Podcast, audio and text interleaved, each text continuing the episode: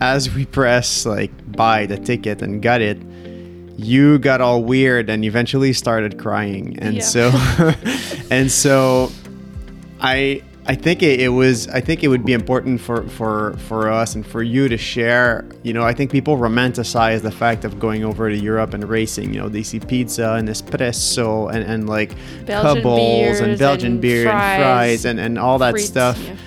That lives, you know, in, in our imagination. But I think it would be important for for for us to share what does it really mean for us to go to Europe.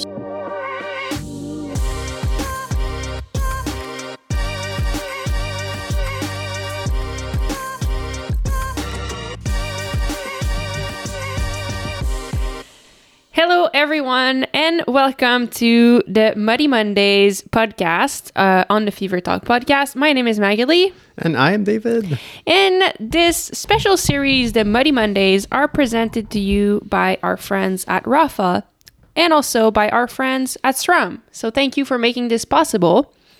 So we finished uh, last week's episode. Last week's episode was on our our return to racing at the Pan American Championships and the really rad cyclocross festival.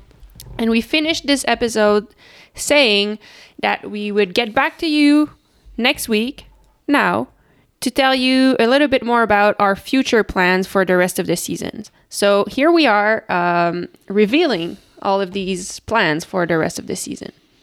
Yeah, it's uh, cold, snowy Sunday morning at home, and uh, it feels just fitting to say that we are going to Europe. Yes, so we are going to Europe. We considered racing this weekend at the Northampton cyclocross race. Uh, there was another UCI race, and after racing last weekend, I felt really excited to get back to more racing.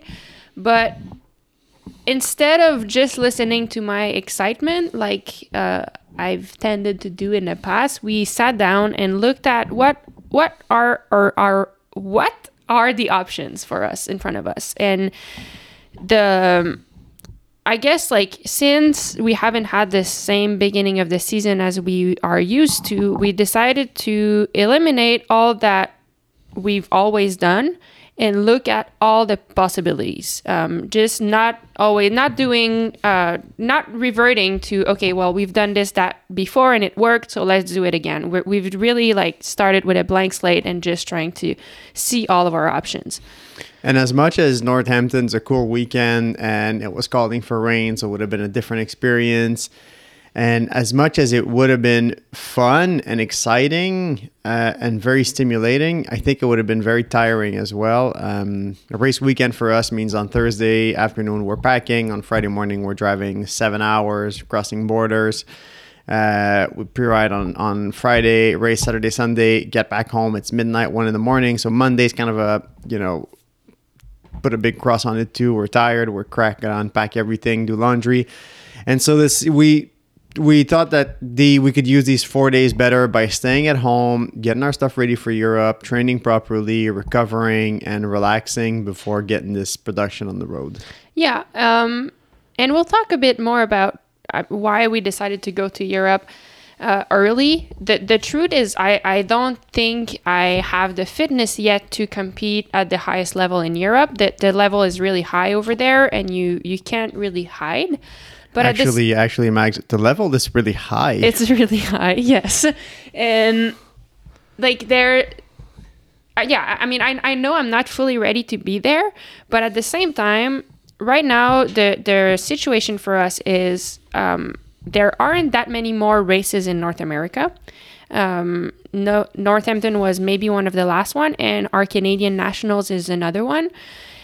The other thing that we were factoring in is the weather. Um, I mean, we've been really lucky so far this fall and it's been pretty warm, but right now it's zero degrees and snowing outside, and it's not calling for above freezing in the next week uh, and, and in the next, like, as of now, basically. So training becomes a little bit harder.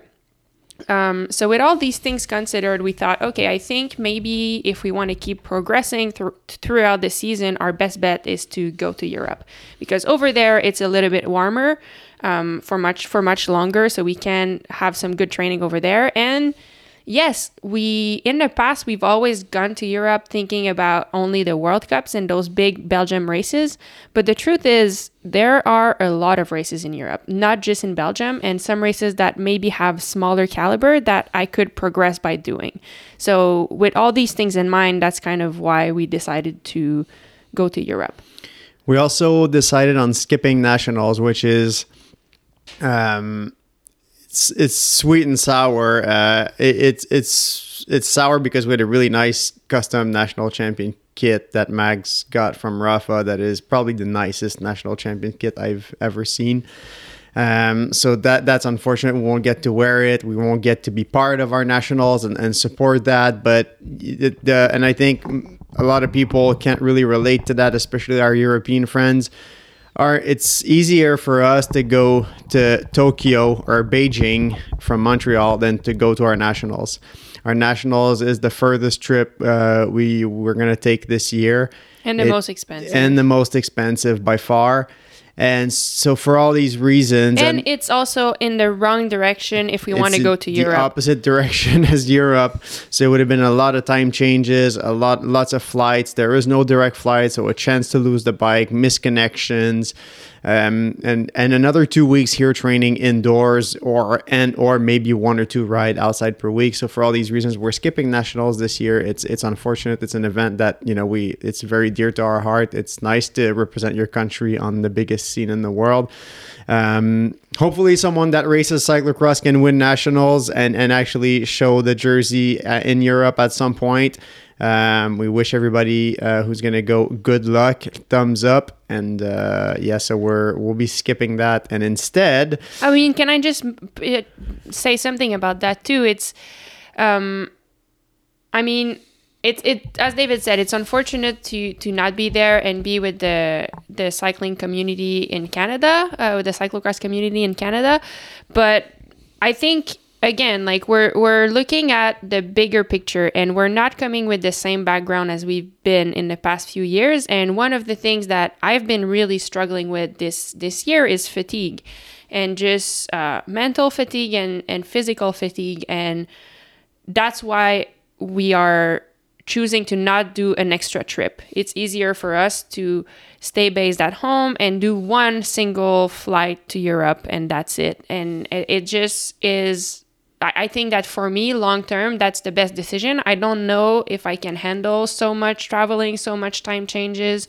Um, so that that's also one of the reason. And um, I, I think on that note, the one thing I want to say, like we won't be there to support and be with the Cyclocross Canada community, but I want to say, first of all, a huge thank you to everyone who participated. A few weeks ago, we decided, uh, in collaboration with Rapha, to auction all of my past of my previous skin suit. So we had national a Canadian national champion skin suit, we had regular skin suit, and we had Pan, Amer- Pan American champion skin suits to auction.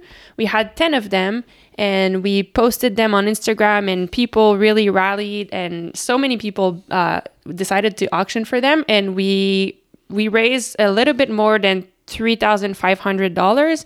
And other people, without getting the skin suit, offered donations as well. So we'll be able to uh, give $5,000 again this year to, I mean, as a donation to Cyclocross Canada to support the junior cyclocross racer who want to pursue their cyclocross dream. So I think that's pretty cool. So it's our way of uh, supporting the Canadian scenes and scene in cyclocross. So even if we're not at nationals and representing the jersey for the rest of the year, uh, that's a little bit of uh, something cool that we can do, which which we're really excited about. Cyclocross is a very different discipline for people who are not familiar with this whole federation and Olympic system, where there is zero funding, none. If say if Mags is world champion, she's still getting zero dollar from from federal, provincial, or any sort of. Uh, any sort of organism there's even even if she's world champion we're, we're getting nothing and so w- what that means is for the kids that are coming up um, you're 16 17 you want to race on the biggest scene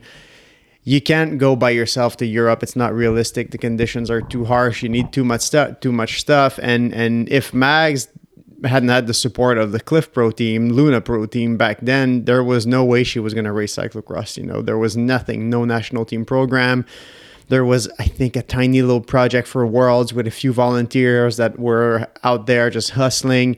Uh, the program grew, grew, and grew, and and six or seven years later, we have you know sometimes up to fifteen juniors going over for Christmas and for Worlds and staying in between.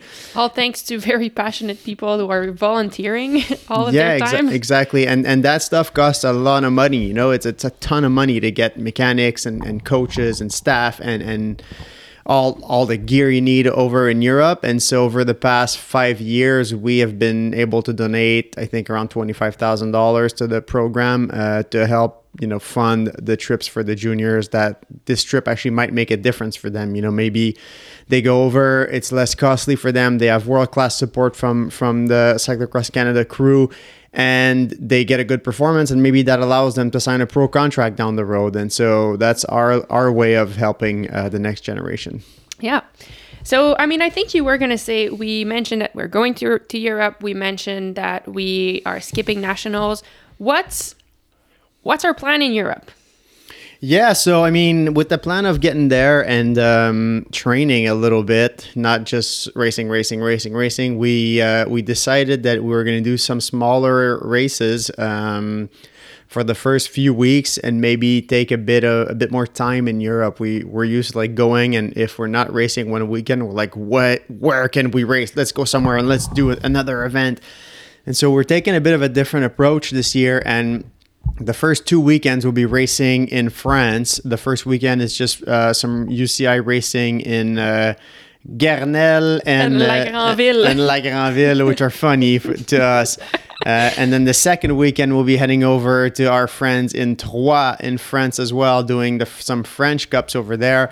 Um, why why are we not jumping into World Cups and, and, and Belgian series and stuff like that? Well, first, um, at that point in our career, in Mike's career, there's no point showing up at a World Cup and finishing 27th. You know, there there is just no point doing that. It's it's not it doesn't carry good momentum into the week. Uh, the races in Belgium are really hard logistically and um, in terms of like energy drainage. You know, if you go to any other UCI races in, in those other countries, they look like North American events. So it's fun. There's masters racers, there's everybody can park, there's support, there's bathrooms, there's all that stuff. The Belgian races, they're just a little stiffer. You know, they're harder to get to, they're a little bit more complicated, and they're much more competitive. And so for us, we'll be able to train a little bit more during the week, go to these events, hopefully carry some momentum with some good results, and train again in between, not just be scared the whole week that you're racing the highest caliber in the world. Yeah, because I think one of the if you, I mean, for me, like if I want to perform well in Belgium, first uh, I need to be fitter than I am now. So I need to train. I need to progress uh, from where I am right now, but also we have to i feel like i need to be fresh for the world cup. So that means i can't be training that much. And normally it kind of works because we arrive in europe with already a super high level of fitness and we can simply maintain with some training of course in the week but not too much that we're drained for the race. This year if i go there and maintain that's not enough. Like i need to go there and progress. So we think that those French cups, which are not high as stake, you know, for me, it's like it doesn't really matter what I do at the French Cup, uh, but I'll have people to race with to challenge myself. And if I do well, well, then it's just a bonus. So I can train throughout the week. We can still progress and we can still race. So we think that's that's the best way to eventually, in a few weeks, uh, get a level where I'm finally ready to try my hand in a World Cup. Yeah, and I guess for now that's uh, that's the start of our calendar. Our idea is to go to these two French uh, races. The, the, first, so we'll fly out next weekend, uh, do the two French weekends, and then it's the Dublin uh, World Cup that weekend. I don't think we're gonna make it there unless something major changes. It's complicated. We're based in the Netherlands, and it's a it's a pretty complicated trip, and it's completely the other direction of the World Cup that's right after, which is in Val di Sole, and that one's really uh, that one Mags did really well. It's a different one. It's fun. It's cool to go down there. Uh, so we're definitely heading south to Val di Sole. We have um, our friend Caitlin and Franz are down there. They've booked a house already, so we'll be hanging out with these guys over there. So this is our start, and then Christmas comes around. We'll try to do a little bit less racing around Christmas. Maybe not the 92 races between December 25th and, and January 6th so we can still progress. Um, but still a few. I mean, I, will post my calendar. There's there's still like a few a good amount of racing in that in that period, but just not going crazy. Maybe like a realistic amount, yeah. you know, in, instead of like a, a cyclocross stage race. From there, we have a house booked in Spain, so we're, we're we'll head out to Spain, um, do some training, make the trainings over there, and then uh, do the last World Cup in Besançon and Worlds. I know. I mean, you forgot. Like one cool thing that the UCI did this year is that they added a World Cup in Spain in Benidorm. So you're right. That's cool because I think they've listened to, they've watched and listened to feedback from the racers, where a lot of racers, European racers, North American racers, use a couple of weeks in January to go train in Spain because at that point it has been a few months that you're training kind of in the cold in Belgium or in the, the Netherlands. So it's nice to go out and do some longer training days in the sun. So everyone has been going to Spain for a few years, and now what the UCI did is they added a World Cup. Uh, at the end kind of of this training block. So I think it's January 22nd or something. We'll be able to do a World Cup in Spain, stay there a few more days, and slowly then make our way towards Worlds by doing a race, uh, the World in Cup France. in France, and then Worlds. So, I mean, looking at all of that calendar, uh, I think it'd be fun to share our goals. Um, I can go first, or you can go first. Like, what are your goals going to Europe? And then we will dig into like what does it mean going to Europe. But what are your goals? I'd like to not gain 15 pounds. Would be my first goal. Um, my second goal would be I'd like not to get injured. Um, which for me, uh, it seems it, it might seem silly, but I'm driving, you know, 20, 25, 30 hours a week over there in, in the camper, in the camper van, which is not that comfortable. It's nice. It's nice to live, you know, for at the event and stuff, but the dri- the driving it is not that comfortable. And so sometimes I'll be like carrying bikes and running around in mud with boots and generators and hooking up tents and compressors and stuff like that. And then I'd sit on my ass for 10 hours driving overnight to the, that next place and then sleep with in the camper on a weird mattress with a not so good pillow and then the next day start over again. And so if i don't really take care of myself i, I usually end up you know having like back like issues? back issues and and issues and and you know just like young arthritis from working with my hands in, in the cold wet weather all winter. So those are my goals this winter. Stay active but mostly focus on staying healthy and not get too fat that's good. Let's try to not injure the camper van this year too. Yeah, we've, we... been, we've been having troubles with every year something happens to our camper van, and now we're running out of places to rent RVs in Europe because we're blocked everywhere we go. But I think hopefully this year, that's really one of our goals to bring it back uh, in one piece. Because we did a, a head front accident the first year, head uh, pulling into Overijse the World Cup, I think. The second year, one of the street in Italy was so tiny, I thought the camper was fitting. We but got then, stuck then, between two buildings. but then the awning didn't fit, and so so we scraped the awning off the camper, and then after and, that, the we blew the. Well, I mean, we didn't blow the engine. The engine blew itself from our camper last year, and so on our way to the Hulst World Cup, uh, well, that was a crazy story. But anyway, so, this yeah. year. I mean, it's funny enough we didn't have any car issues in North America for the past. I, I've I don't know. I've never had any car issues yeah, at I've all. Had, but I don't drive in Europe. So. so. so yeah, hopefully this year that's another goal. Yeah. Not fuck up the camper.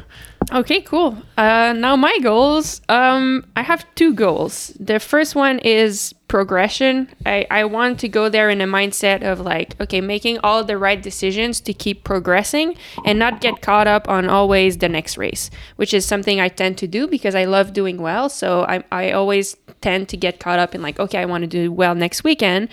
But that's not the best way to progress. Like, of course, you want to do well, but when do you want to do well? Like I, I, my be- biggest goals would be to be at a really have really good performances at the end of the season, so end of January and Worlds.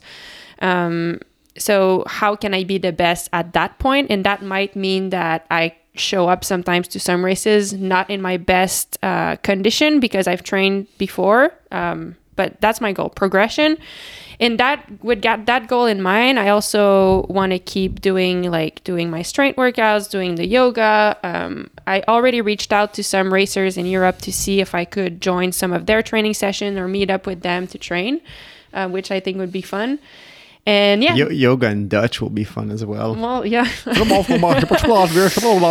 Yeah and my other goal is fun. I want to i want to have fun over there and that means many things. That might means that mean that sometime i mean for the first time like some places will be open. It's the first time that we'll be living in Sittard and that not all the restaurants will be closed because of covid. So that will be i think a way for us to keep things fresh and exciting. If once in a while we can go out to dinner or if once in a while we can go out and meet up with some people or meet up with for some training with some people and make the effort to keep it fun.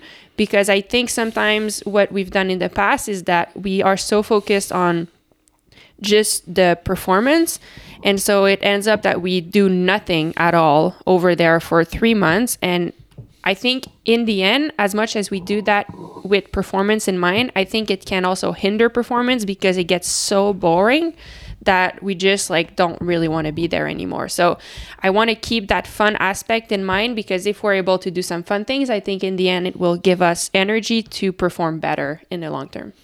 So progression is and fun are my two goals. I think that makes a lot of sense too, and and um, I think fun should be one of my goals too. I Yeah. mean, I, I've been having more and more fun in Europe, but I think if we put it up there, it, it's probably going to help us. Yeah. Um, with, with with fun being at the top of the list and progress, um, we booked this week uh, our flight. We had a camper van booked. The housing was confirmed, and so we booked the flight this this week. And as we press like buy the ticket and got it, you got all weird and eventually started crying. And Yeah. so and so I I think it, it was I think it would be important for for for us and for you to share. You know, I think people romanticize the fact of going over to Europe and racing. You know, they see pizza and espresso and and like Belgian cubbles and Belgian and beer and fries, and and all that Frites, stuff yeah.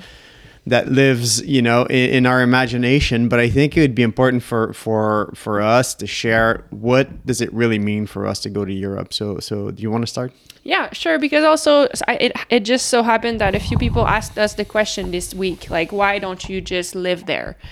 Um, yeah. So we booked. no it. thanks we booked the tickets this week, and at first, like Dave said, okay, can we sat down and book those tickets? And I kept putting it back. I'm like, no, let's wait after this. Let's wait after this. And I think the truth is, I, I was anxious about booking it and when we finally booked them i started crying and all day i was like super emotional and weird so i think like to be honest i think it's always been stressful for me booking our trip to europe just because it means leaving our house for two to three months and it just means so many things that we need to think about and prepare. And it's so i think every time we've done it it brings a stress.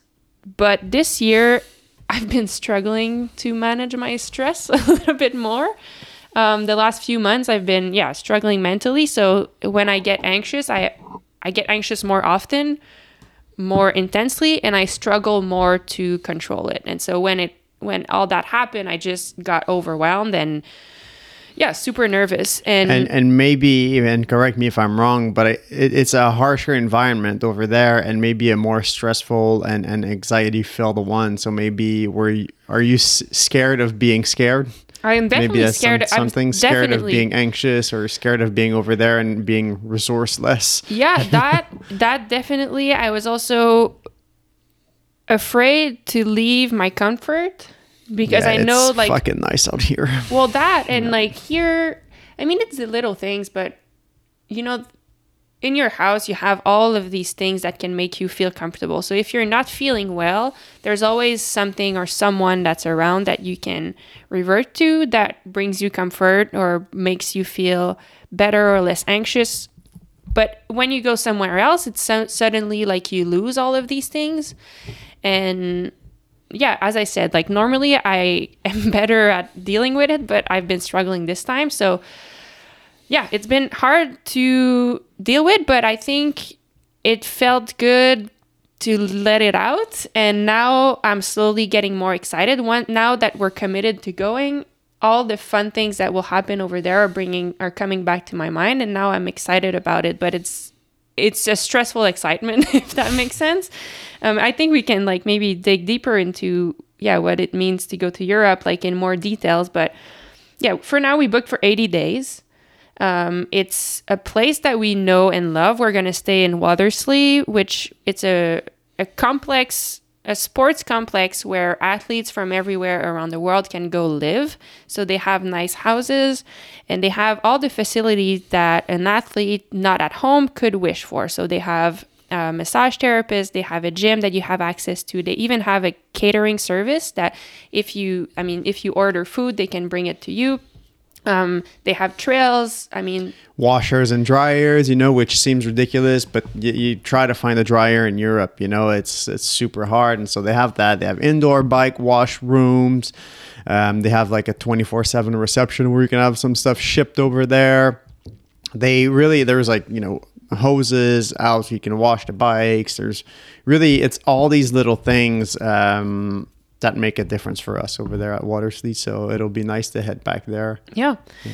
Yeah, and and yeah, other other than that, like I mean, I talked about emotionally what it means to go to Europe, and and I could dig way deeper in that. Like, there's other things, like some of the things I was talk thinking about that came to my mind this week as we were preparing is like, yes, there's a lot of things that I'm excited about, but I went to bed last night and I was so comfortable, and I'm like, oh my god, like appreciated because after that for 80 days you're sleeping in a bed that's not that comfortable and like I, and i was like oh should i bring a pillow should i like how i was thinking about that like that's one of the things that was on my mind um tell me maybe about the race you know the race themselves like if you when we show up to a european race versus showing up to a North American race, like what what's the difference? Because they're just race, you know, it's tape around a park and you do laps and, and it takes about 50 minutes. But what what what's the difference for you there? Yeah. Um, I, I'll say that it evolved over the years, but I mean, in, a concrete few terms, like you, you show up and the first the first hurdle is trying to park and it seems like a silly thing but if you're silly thing but if you're not part of one of the big belgian teams it's very hard to find parking because normally they have already uh, locked the parking lot for for these big teams that come up with one camper van for each rider. So you can imagine and how it fills up really quickly. 92 neutral car for Pauwels Sauzen and and Baloise and all just in general teams, like yeah. it, it takes a lot of, of space. So yeah that's the first hurdle. We have to argue with the parking person and park. Then we have to go get our numbers which are usually in at a, the church. they're usually in a building somewhere in the town that I mean, if you've done the race before, you would know, but if not, it's not really marked, so you have to know. You have to like find a racer who's already going there and like follow them so you can find their place. Um, yeah, and then like you can pre-ride and all of these. After that, it becomes a normal race, but I think one difference that I mean, in North America, I think we know everyone, and so every every one minute you find someone that will smile at you or you'll you'll have a quick chat with and it makes it very friendly. Um, in europe it used to not be like that. It used to be where smiles are precious resource. smiles were hard to find and it was hard to have a discussion with someone. It didn't feel welcoming or friendly and i think that's one thing that i'm very grateful for is that we've spent so much time there over the years that people are now super welcoming to us. Um, I know the people when we go to pick up the numbers, they know me by name, and so I can chat with them and they're nice. Um, when we pre ride courses, we now know the other racers and they're very friendly. So now we can chat on the course on like, hey, how do you, you know, how are you going to do this feature and how, or just like have someone to say hi. Uh, David knows people in the pits. We have some people that some sometimes nowadays, like the soigneurs of the other racers will pick up my jacket at the start because we um, I mean we are just a team of two so David is already in the pits. I used to have to leave it on the side of the start and pick it up full of shit after the race, but now people pick it up for me sometimes. So I think that evolved. It took a lot of time to gain the respect of these people and and get become friends with them but now they've really welcomed us and it's made i don't know if you agree but i think it's made a huge difference like last year was so much more enjoyable and easy because of that Yeah, I think I, I agree 100%. I mean, I don't, I, I agree. Yeah. I think one thing too that, that people don't realize is that if you, um, if we take the last five years in North America, maybe your worst result is a fifth or sixth place. You know, I don't like, like there's a, there's Fifth place, I think. probably on, on, on the fingers of one hand, you can count the amount of times you weren't on the podium here, you know, good day, bad day.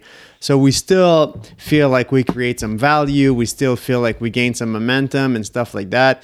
Uh, even if you're not 100%, you show up to a race weekend, you're, you know, 60%, like say at realistically and, and at Pan Am's was, you know, out of, uh, off the couch, literally off the couch, still podium, still create a bit of a buzz, uh, still feel like we create a return for our partners and that what we're doing is worthy and still gain momentum from it. If you go over to Europe with the shape that you had at Pan Am's, I mean, uh, you're finishing 28th or 36th or you're being lapped. Yeah. And so, so it's really hard to, to carry momentum um, if you're not 100%. it's hard to not feel like a piece of it's, shit. it's hard it's, it's hard not to associate your self-worth you know with your result week in week out. And and for us this is our this is our job you know we got to go out there and represent our partners and and nobody puts pressures on us you know nobody puts pressure at all. Like we have the most wonderful group of partner you could ever wish for but we want to do well for us and for them. And so going over there and showing up and being average at an event and finishing 17th and leaving, there's not much you can create with 17th. You know, the story is you were average, below average racer today and mostly below what you know you can do.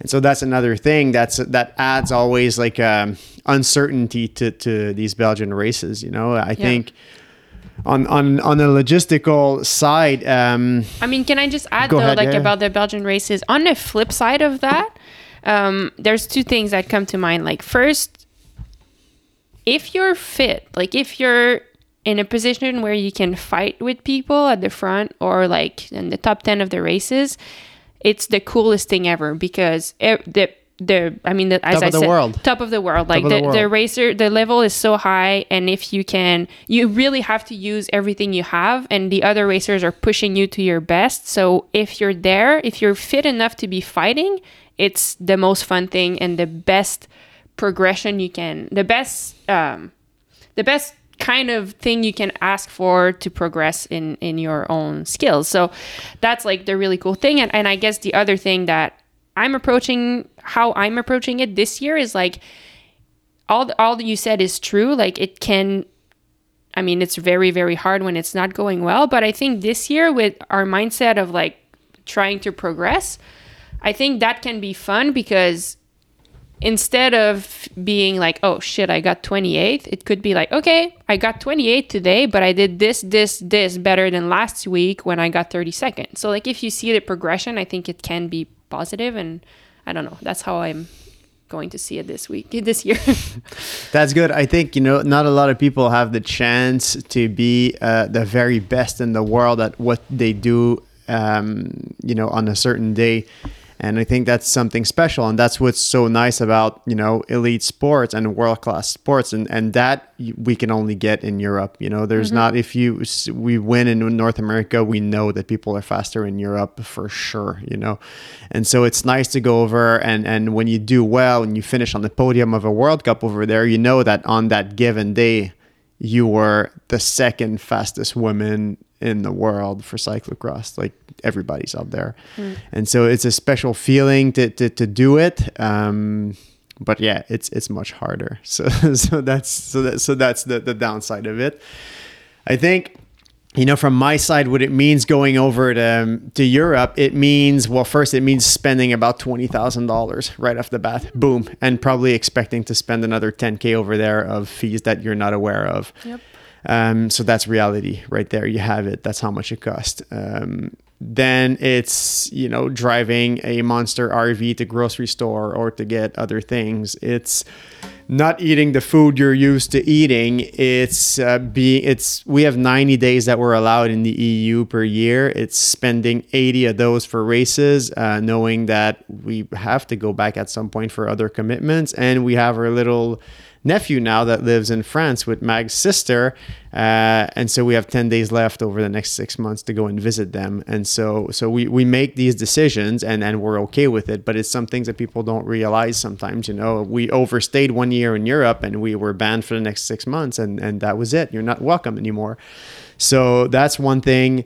Uh, the other things is that we don't see family for the next three months or so. Uh, we spend Christmas alone in the house or with North American friends. We're racing the next day, so so we've I mean we've made peace with the fact that Christmas just doesn't exist anymore, and that's fine. You know, we light a candle and have a nice dinner with a few friends over in Belgium, but it just doesn't exist for us anymore. And so there's all these and things. that's funny. You know? It's something that I've struggled with all these years, but I'm finally okay with the fact that we'll spend Christmas there. I, it, it's it's as if Christmas has become that for me. You know, it, it's not Yeah. about it's not about gifts or family or food anymore. It seems like it's more about okay, we're there and we're you know older.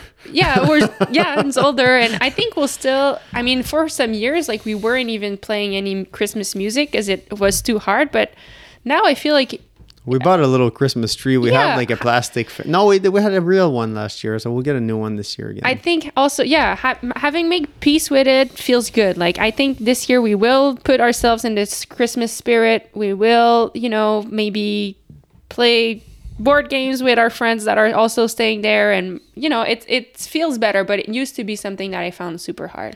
I think another thing that people don't don't realize is that you know going over there for us for three months it means it's three months uh, with nothing else to do which is nice because we get to relax and do that and kind of put our life here on hold um, which you know has both positives and negatives. But one of the things is that we're trying so hard not to get sick over there too because it's so miserable when you get sick. I mean there's literally is nothing else no other fucking reason for us to be in europe than the races. And if you're sick or if i'm sick we can't go to the races. And so we're stuck in the house looking at each other straight in the eye and wondering do we head back home? Do we stay here? Is this the end of it? Like what's happening? And that has happened every, Every single year so far, yeah. you know like we get sick over there and and we can't really take a break over in europe you know? And and that's something people don't realize. We're in the summer here with our house. We take a three four days little reset period we don't even go in the basement. We don't look at the bikes. We can go for nice dinners see some friends uh, go for hikes in the mountains and enjoy you know some other things do like a house project build a deck or, or whatnot. And it takes our mind off of the the bike race. But if we take three days off in at Watersley, there literally is nothing for us to do there. You know, we got nothing that we want to advance there in terms of our life. Um, it's gray, it's cold, it's miserable. There's nowhere for us to go that much. You know, we don't want to go over and buy some clothes or buy some new shit or just go because we can't bring them back because we got 92 million luggages already filled with stuff. And so that's th- th- those are other things, and then there's all the logistics of it. That's just on a whole other ne- level. Uh, fortunately, now we own pretty much a, a full-on race setup in Europe that we leave at Watersley. They have storage for us there, so so everything you need you would need for a race, we have it. So that's easier now. But still, to give you guys an example, this Friday we're picking up a rental car so we can drive it to the airport and drop it off at the airport on Sunday with Mia, one bike, some wheels, all our luggages.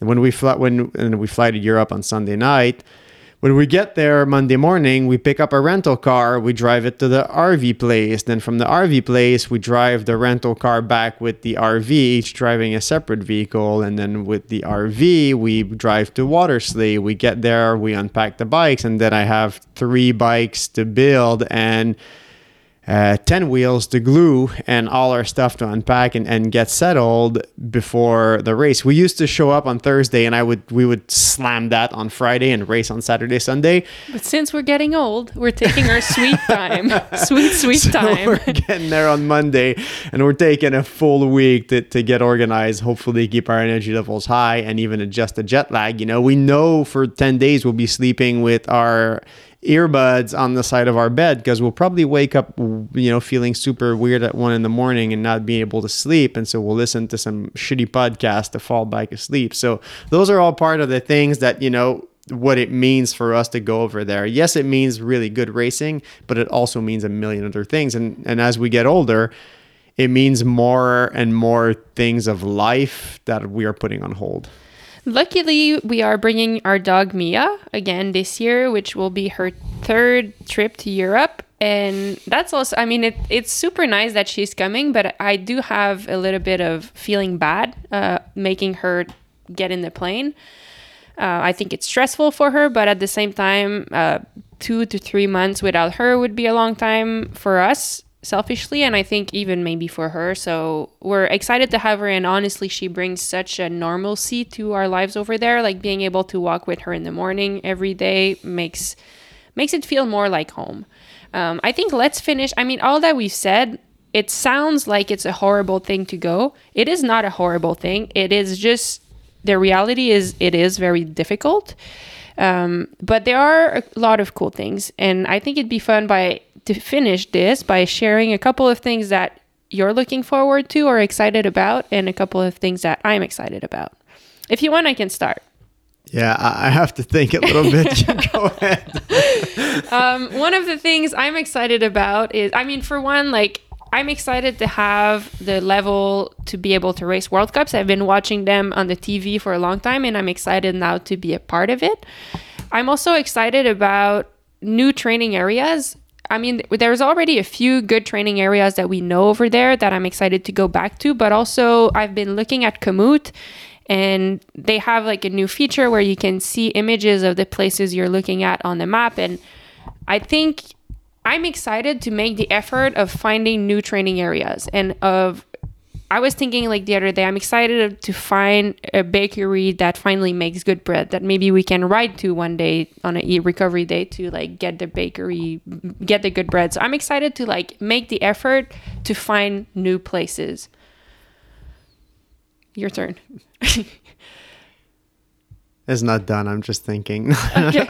no, so so I'm excited. Well, the first thing that comes to mind is they have this this uh, really nice Christmas bread over there. Fieston Flonen. Oh, yes. I don't know what it's. I don't remember what it's called. Fiestdagen something is really nice, but that really kind of goes is aligned with Against my not gaining goal. 15 pounds. But I, I, it doesn't matter. Um, but no, I'm excited. Uh, the running at Watersley is nice, and I don't get to ride as much over there because we race say Friday to Monday, and so I don't I don't r- ride as much, and so I run a little bit more. And and the running around Watersley is super nice, mm-hmm. so I'm excited for runnings there. I listen to good podcasts and go out for runs. I'm excited for mellow evenings. Uh, we got a, we have a little Bluetooth speaker, a quality Bluetooth speaker for for for a Belgian uh, for a Netherlands house, and so most evenings, you know, uh, by 3 p.m. it's dark outside, so we're kind of like already in dinner mode. And so we take our time, cook a nice dinner, listen to music, light a candle or two, and kind of make it mellow nights. And that's one of my favorite moments of the day. Play so, board games often, yeah. So yeah, so so that's fun. I'm excited about I have um I've been a few creative projects came to mind that I might try to do. My biggest challenge is I try always try to do too much and and I don't want to do that, but I'm excited because over there I take more time to really relax, and usually that gives me ideas for fun things. So it gets me excited for taking photos and having the time to edit them and do some stuff, some cool stuff with it. That's stuff that I don't do at home because I there's I'm too busy here. So that's one thing that I'm excited. That kind of quiet time to have time to think, have time to write, have time to read, have time to take photos. Um, and not feel guilty about it because that's the only reason why we're there to relax, train, prepare, and race. So I'm excited about that. And I think, of course, for me, the most exciting is I'm excited to go to the race and see what we can do with it. Yeah. You know, I I, I think I think we can do really well. I mean, uh, sadly, racers are falling like flies. You know, this fall there's a lot of people that are out with injuries or out getting ready for road or out with sickness and stuff like that, and that's sad. But that's also you know a reality of maybe that a little bit of our advantage this year since we didn't race this fall. We show up a little we, fresher. We, we fell early earlier than everyone Yeah, else. So now we're still coming back. we're back up. So so we're uh, yeah, so we're excited to go. And maybe this time around, when we go to Spain for three weeks, we don't try to salvage one last little thing, but we actually make huge gains and, and show up to these last uh, two World Cups and Worlds in the freshest and, and best form of the year. So hopefully, I'm excited to see if we can do that. Um, I'm excited to see if we don't catch the COVID again over there or no, if we'll get sick. But I mean, yeah, I'm also excited to come back. Yeah, I mean, all these things. Same for me. I'm excited about all of that. Excited about. There's a few races on the calendar this year. There's the one in. I'll butcher it if if you're European. Have it's it's written Gaver in Belgium, but it's Gaver or whatever. It's um it's a really fun course that we I wasn't able to race because I got injured on the start line of that one, but it's one that I think I could do well in the Christmas period that I'm excited to race on. There's the Val di Sole World Cup in the snow that's coming back that I'm excited about. There is the Diegem race in the dark That's that was a fun super one fun event. downtown. Uh, yeah, there's uh, the Besançon World Cup in France, which I did well to last year, and I love the course. And then the Worlds are in Hoogerheide, and I think that will be super fun too, because it's always a fun race. So I think a lot of things to look forward to. I mean, we're very much aware of all the things that will be hard, and perhaps being aware of that will make it easier to to go through them and to yeah keep our goals in mind, progression and fun. I think lastly it'll be fun to see people that we don't get to see that often, you mm-hmm. know. So so it's little things, but there's a few familiar faces in Europe that that people that we Yeah, we call them good friends, but we see them a few times a year just because they they have the same lifestyle as us, but we only see them at races or you know uh, internet with international travel, and so it'll be fun to see Christine Majerus. It'll be fun to see you know all the Canadian kids going over to race, sisters. the Clozel sisters, hang Our out friend with Billy. our friend Billy, hang out with Victor, and there's a whole lot of people. You know, we haven't seen Carlo from SRAM in a full year now, and he's super fun. And so it'll be fun to see some folks. Maybe we go and hang out again at EVOC. Um, I mean, Maybe we see the, our friends at Wyman's. Uh, maybe we see, I mean, uh, the fun thing about the podcast is I became friends too with a lot of the racers and we chat on Instagram quite often. So it will be fun to see them. So, yeah, I think, I mean, it has the potential to be our most fun year in Europe. So let's try, let's try that. It also has a very strong potential of being our shittiest year in Europe because we're showing up with the shittiest form ever. But let's look at the hey, bright we're side. staying positive here. Yes. All right. I think that's it for this week. The next time we speak, we will already be in Europe.